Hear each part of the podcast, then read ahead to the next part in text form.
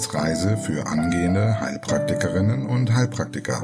Der Lernpodcast von und mit Tanja Leubel.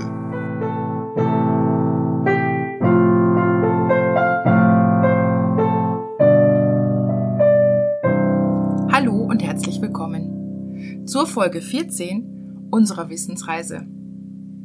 Nachdem du in der letzten Folge dein Wissen über die Anatomie und Physiologie des Herzens bewiesen hast, können wir uns heute dem Thema Untersuchung des Herzens zuwenden. Dabei hangeln wir uns nach der Anamnese an dem berühmten IPAF-Schema entlang, das wir für sämtliche Organe zur Untersuchung nutzen können. Wir werden also überlegen, was wir in der Anamnese erfahren könnten, was auf eine Erkrankung am Herzen hinweist, und dann geht es um IPAF. Also um, falls du fortgeschritten bist, Inspektion, Palpation, Perkussion, Auskultation und Funktionsprüfung. Übrigens gibt es von dieser Vorgehensweise ein Organ, bei dem man abweicht. Falls du fortgeschritten bist, weißt du es bestimmt, oder? Genau, bei der Abdomenuntersuchung, also beim Bauch, da geht man etwas anders vor, aber dazu dann zum richtigen Zeitpunkt mehr. Wir werden die Untersuchungsmethoden möglichst kurz halten, beziehungsweise immer nur einige Beispiele nennen, weil ich finde, dass es sinnvoll ist, bei den einzelnen Erkrankungen dann nochmal drauf zurückzukommen. Und trotzdem, du wirst sehen, der Podcast heute wird etwas länger sein, weil ich einfach die Untersuchungsmethoden nicht in zwei Teile splitten wollte. Aber die letzten beiden waren ja etwas kürzer, dann passt das auch wieder. ja, bevor wir loslegen, noch ganz kurz in eigener Sache. Ich möchte mich ganz, ganz herzlich bei meinen Kaffeespendern bedanken. Corinne, Boris und Dominik, ganz lieben Dank an euch. Und auch euer Feedback hat mich wirklich super gefreut und es lässt mich immer noch strahlen und motiviert mich. Also herzlichen Dank. Okay, legen wir los. Drück mal auf Pause und denk nach. Welche Hinweise oder Fragen führen dich im Rahmen der Anamnese dazu, dass dein Gegenüber eventuell Probleme mit dem Herzen haben könnte? Vielleicht erzählt er, ich benutze im Folgenden einfach mal Substantiv maskulin, um das Ganze nicht zu kompliziert zu machen. Und später wechsle ich dann mal auf eine Patientin. Also, vielleicht erzählt er, dass er seit einiger Zeit Schwierigkeiten beim Treppensteigen hat und ihm öfter mal die Puste ausgeht. Oder er erwähnt, dass er nachts mit mehreren Kissen schlafen muss, damit er Luft bekommt. Er könnte auch erwähnen, dass er manchmal Schmerzen in der Brust fühlt. Und das könnten wir jetzt ewig weiterführen. Und bestimmt ist dir noch viel mehr eingefallen. Das sollte nur mal ein bisschen sensibilisieren, wie vielfältig die Symptome und Empfindungen bei Herzproblemen sein können. Wir können all dies in der Anamnese natürlich auch erfragen, wenn der Patient es nicht von selber sagt. Und ganz wichtig sind in der Anamnese immer zwei Fragen. Nämlich einmal gibt es bestehende Erkrankungen und die zweite Frage, ob und welche Medikamente nehmen Sie ein? Denn manchmal antworten die Patienten auf die erste Frage, dass ihnen nichts fehlt. Aber bei den Medikamenten fällt dann plötzlich doch auf, dass Blutdruck oder Cholesterinsenker genommen werden. Manchmal wird das als so normal angesehen, dass es einfach vergessen wird, dass es eine Erkrankung ist, die dahinter steckt. Also immer gut nachfragen. Okay, verlassen wir mal die Anamnese und wenden uns dem IPAF-Schema zu. Wofür stehen nochmal die fünf Buchstaben? Inspektion, Palpation, Perkussion, Auskultation und Funktionsprüfung. I wie Inspektion bedeutet, wir schauen uns den Patienten an. Und jetzt drück mal auf Pause und zähle auf, was dir bei einem Herzpatienten eventuell schon äußerlich auffallen könnte. Gestaute Halsvenen, gestaute Handrückenvenen, wenn das zurückkommende Blut nicht richtig aufgenommen werden kann. Zyanose, also rötlich-bläuliche Verfärbung im Gesicht, vor allem auch an den Lippen, eventuell sogenannte Urglasnägel oder Trommelschlägelfinger, wenn der Körper durch das schwache Herz nicht richtig mit Sauerstoff versorgt ist. Und falls es gerade Abend und Sommer ist, könnte man eventuell Knöchelödeme sehen.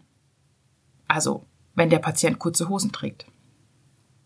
Vielleicht zeigen sich sogenannte Mitralbäckchen und so weiter. Auch eine Kurzatmigkeit kann man eventuell schon beim ersten Anblick sehen, vor allem wenn sich deine Praxis nicht im Erdgeschoss befindet. Kommen wir zum ersten P im IPAF-Schema, nämlich der Palpation, also dem Abtasten. Beim Herzen kann der Herzspitzenstoß ertastet werden, also palpiert werden. Das gelingt aber auch nicht bei jedem Patienten und auch nicht immer. Du kannst es ja am besten mal an Familie oder Freunden ausprobieren. Und falls du fortgeschritten bist, wie und wo palpiert man denn den Herzspitzenstoß? Man legt von der Höhe her die flache Hand im Bereich des fünften Zwischenrippenraumes an. Und Zwischenrippenraum heißt im Fachbegriff inter, also zwischen Costa, den Rippen, also Interkostalraum und wird abgekürzt mit ICR. Also man legt die flache Hand im Bereich des fünften Zwischenrippenraumes auf und von der Breite her innerhalb der linken Medioklavikularlinie. Auch das übersetzen wir uns jetzt mal kurz.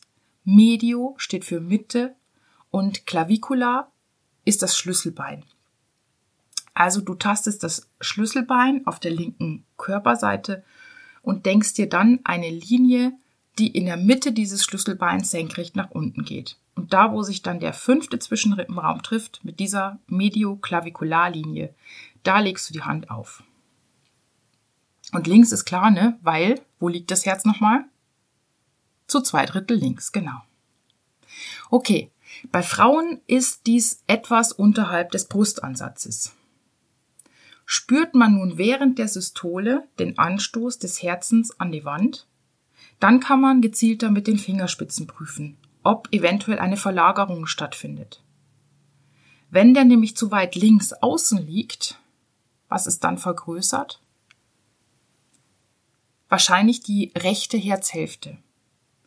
Und falls du dich wunderst, was nun die rechte Seite damit zu tun hat, dass es nach links verschoben ist, dann schau dir nochmal die Lage des Herzens an oder denk an die Hand in der Hosentasche. Und wenn er jetzt nicht nur nach links, sondern auch nach unten verlagert ist, dann handelt es sich eher um eine Vergrößerung der linken Herzhälfte. Und was diese Vergrößerungen, womit es dann, ähm, was das dann auf sich hat, das schauen wir uns dann bei der Pathologie an. Kommen wir zum zweiten P im IPAF-Schema, der Perkussion. Perkussion bedeutet abklopfen. Das ist jetzt beim Herzen deshalb interessant, weil wir damit eine ungefähre Herzgröße und Form feststellen können. Das geht beim Abtasten, also beim Palpieren nicht. Warum? Naja, weil der Brustkorb ja davor liegt und das Ganze verhindert. Also, wie perkutiert man? Als Rechtshänder legt man jetzt den eigenen linken Mittelfinger als Klopfunterlage auf den abzuklopfenden Bereich. Also das ist auch bei einer Lungenperkussion ähm, zum Beispiel so. Es gibt auch spezielle, äh, die nennt man Plessimeter, ähm, aber man kann das auch mit dem Finger machen und dann heißt der Finger Plessimeter. Also die Klopfunterlage ist immer der oder das Plessimeter. Dann klopft man mit dem Mittelfinger der rechten Hand, also als Rechtshänder, auf diesen Plessimeter und achtet auf den Klang.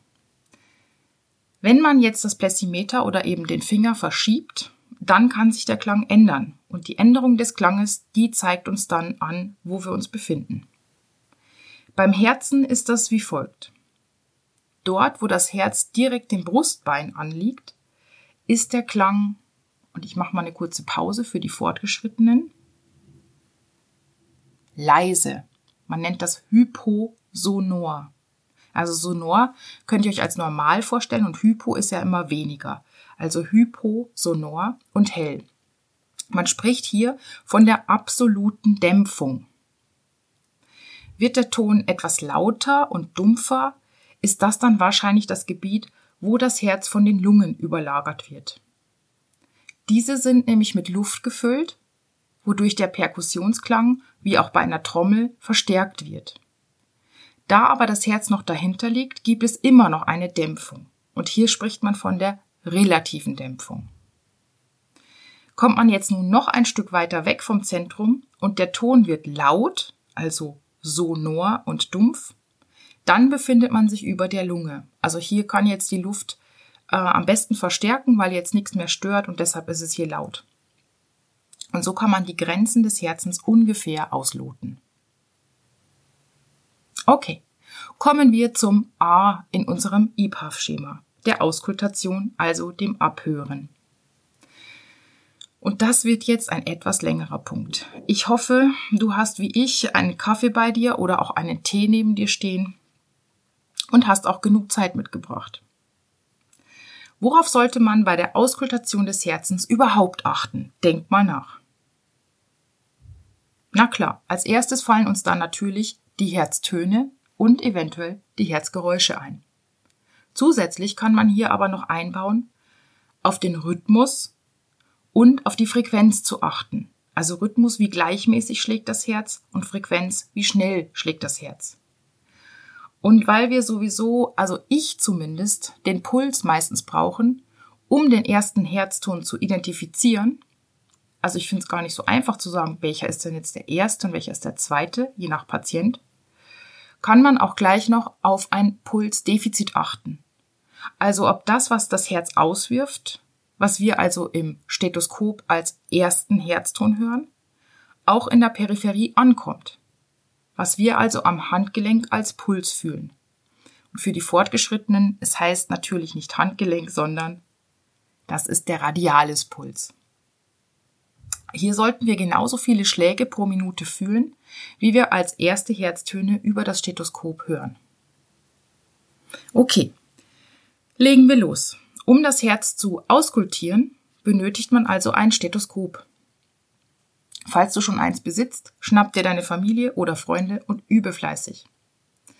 Am besten ist natürlich, die ganzen Untersuchungen, über die wir hier sprechen, in einem Untersuchungskurs zu machen. Das ist ja aber momentan etwas schwierig und deshalb geben wir hier unser Bestes, um virtuell zumindest zu wissen, wovon wir reden.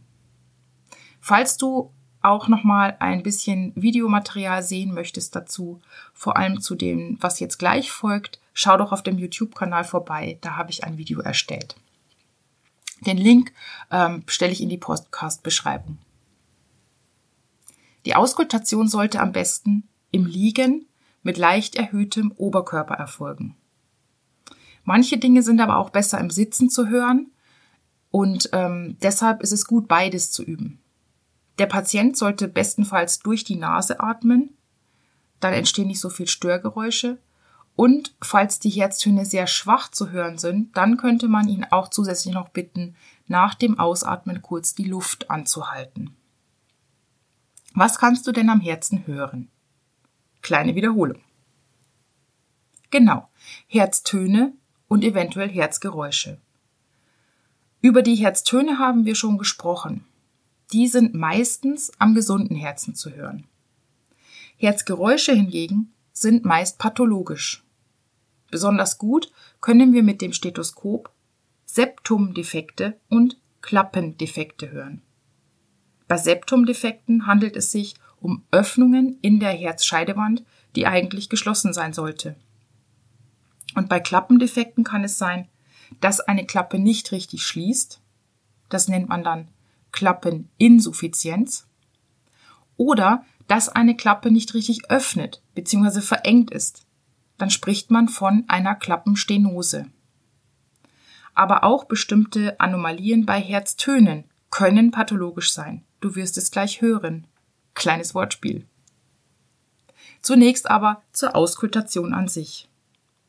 Wo legt man das Stethoskop überhaupt auf und wo hört man was? Die Abhörpunkte entsprechen nämlich nicht exakt der anatomischen Lage der Klappen, sondern sie werden bestimmt durch die Beschaffenheit des Gewebes und wie dann dadurch der Blutstrom die Klappentöne am deutlichsten zur Oberfläche leitet, also auf die Haut. Aber keine Sorge, dafür gibt es eine Eselsbrücke, die sogar in Medizinerkreisen berühmt ist. Und falls du fortgeschritten bist, drück jetzt auf Pause und geh den Satz genau durch.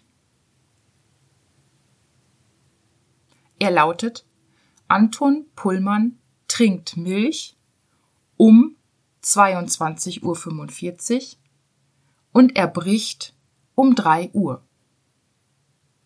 Anton Pullmann trinkt Milch um 22.45 Uhr und er bricht um 3 Uhr. Das bedeutet, Anton steht für Aortenklappe. Und die erste Zahl der Uhrzeit ist eine 2. Also hört man die Aortenklappe am besten im zweiten ICR. ICR, haben wir vorhin geklärt, ist Interkostalraum, also Zwischenrippenraum. Übrigens findest du den, indem du vom Schlüsselbein aus anfängst zu zählen.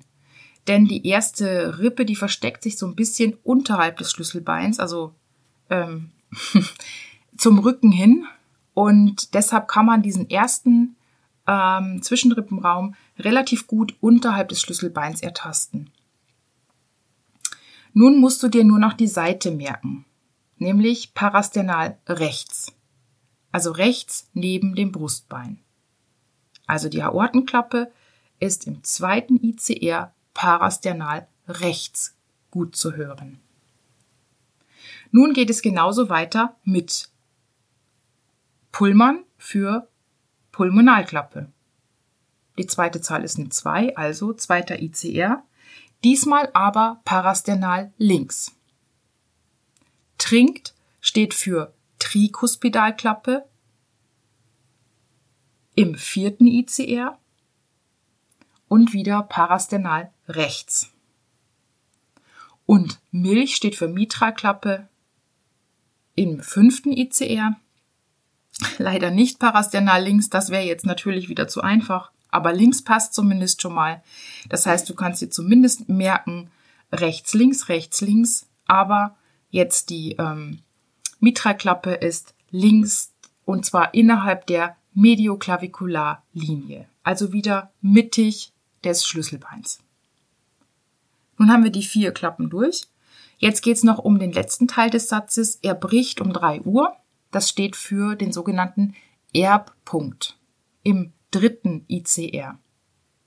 Dieser Punkt liegt auch parasternal links und es ist der Punkt, an dem man anfängt zu auskultieren, weil man sich hier nämlich gut einen Gesamteindruck verschaffen kann. Das heißt also, hier hört man mh, hm, alle Klappen äh, gleich gut.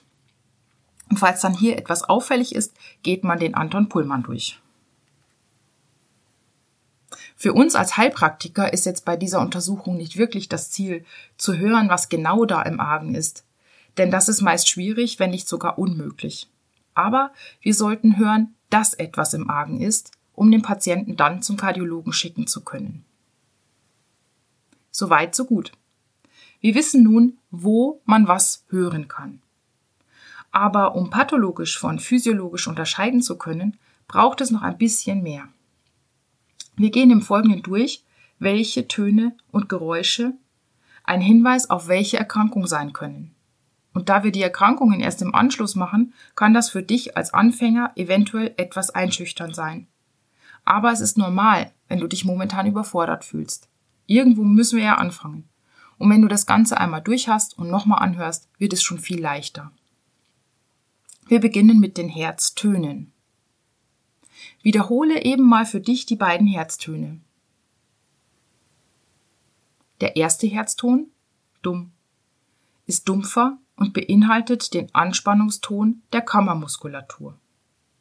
Wenn du jetzt noch im Kopf hast, dass je nach Literatur auch der Schlusston der Segelklappen mit enthalten ist, kannst du schon gut prophezeien, wo der erste Herzton besonders gut zu hören ist. Segelklappen sind ja Trikuspidal und Mitralklappe, also trinkt Milch. Das heißt, dieser erste Herzton ist gut über der Herzspitze zu hören, nämlich im vierten und fünften ICR. Der zweite Herzton, Ding, ist heller und wird verursacht durch das Zuschlagen der Aorten- und Pulmonalklappe. Anton Pullmann.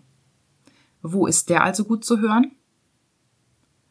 über der Herzbasis, also in Höhe des zweiten ICR.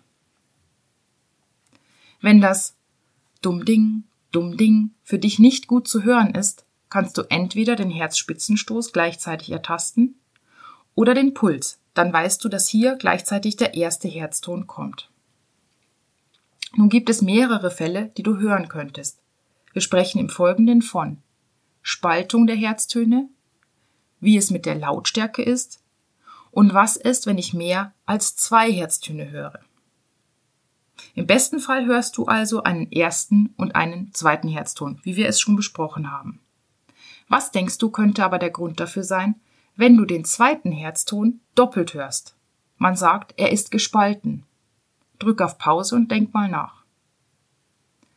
Da hier der Schlusston der Taschenklappen enthalten ist, könnte es sein, dass diese beiden Klappen einfach nicht gleichzeitig schließen.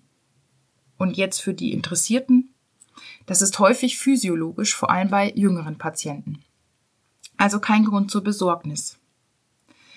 Denn das Phänomen tritt häufig bei der Einatmung auf, weil hier der Druck innerhalb des Brustkorbes sinkt. Das ist ein bisschen paradox, weil man denkt ja, ich atme ein und habe mehr Druck. Nein, das Zwerchfell entspannt ja quasi nach unten und deshalb sinkt der Druck innerhalb des Brustkorbes und dadurch wird der venöse Rückstrom erhöht und die Systole in der rechten Kammer dauert minimal länger. Das heißt also, die Pulmonalklappe schließt ein bisschen später als die Aortenklappe.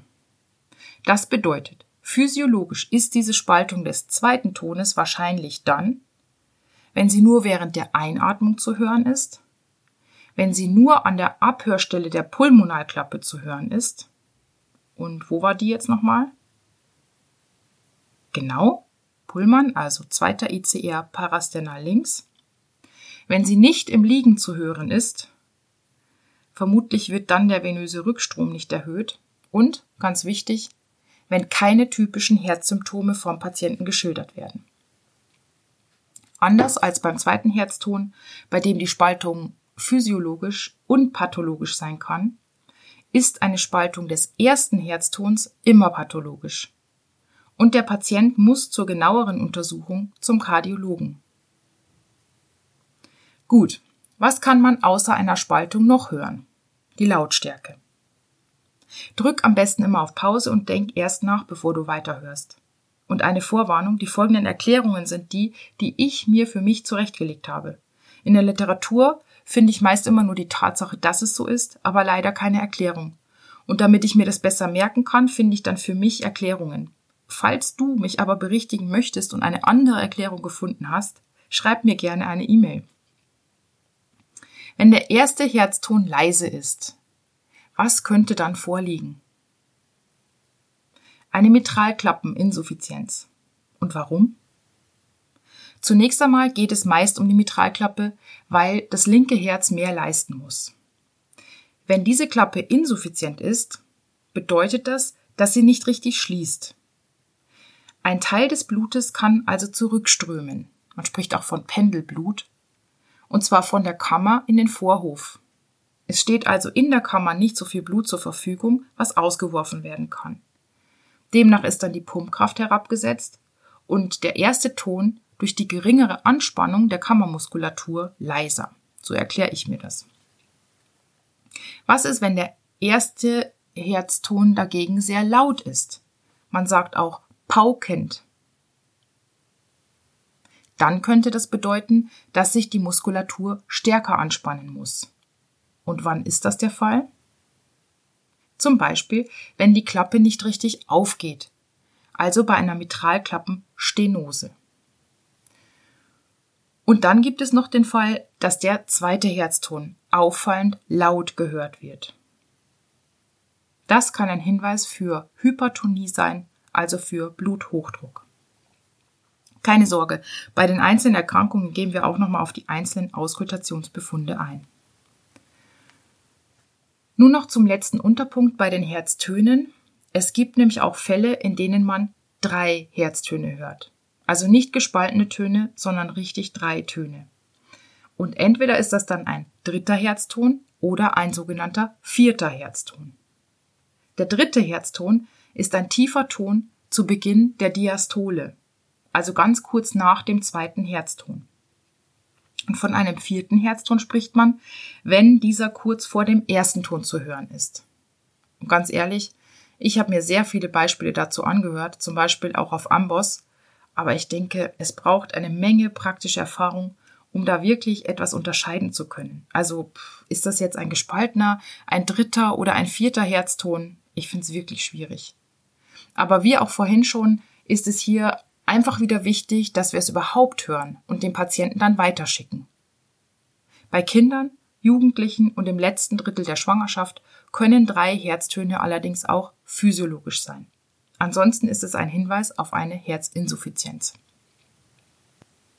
Gut, das soll es für heute gewesen sein. Ich hatte eigentlich vor, die Untersuchungsmethoden einmal komplett vorzustellen, aber wenn ich jetzt auf die Uhr gucke, dann sind schon 25 Minuten rum und ähm, da habe ich eine kleine Bitte an euch. Es wäre super, wenn ihr mir irgendwie mal ein Zeichen schreiben könntet, irgendwie eine E-Mail zum Beispiel und sagen, was ist euch lieber. Also ich denke so, wenn die Folgen zu lang werden, das wären jetzt äh, 46 oder 47 Minuten geworden für die Untersuchungsmethoden als Ganzes. Und ich habe so das Gefühl, dass das vielleicht zu lang sein könnte.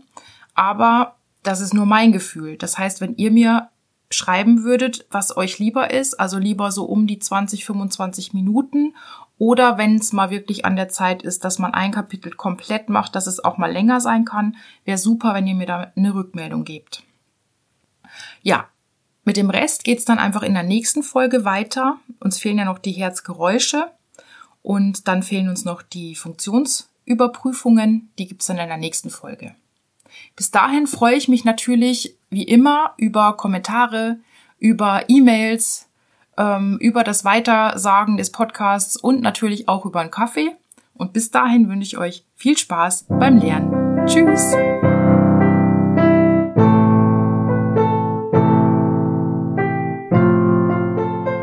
Das war eine Etappe auf der Wissensreise für angehende Heilpraktikerinnen und Heilpraktiker. Der Lernpodcast von und mit Tanja Leubel.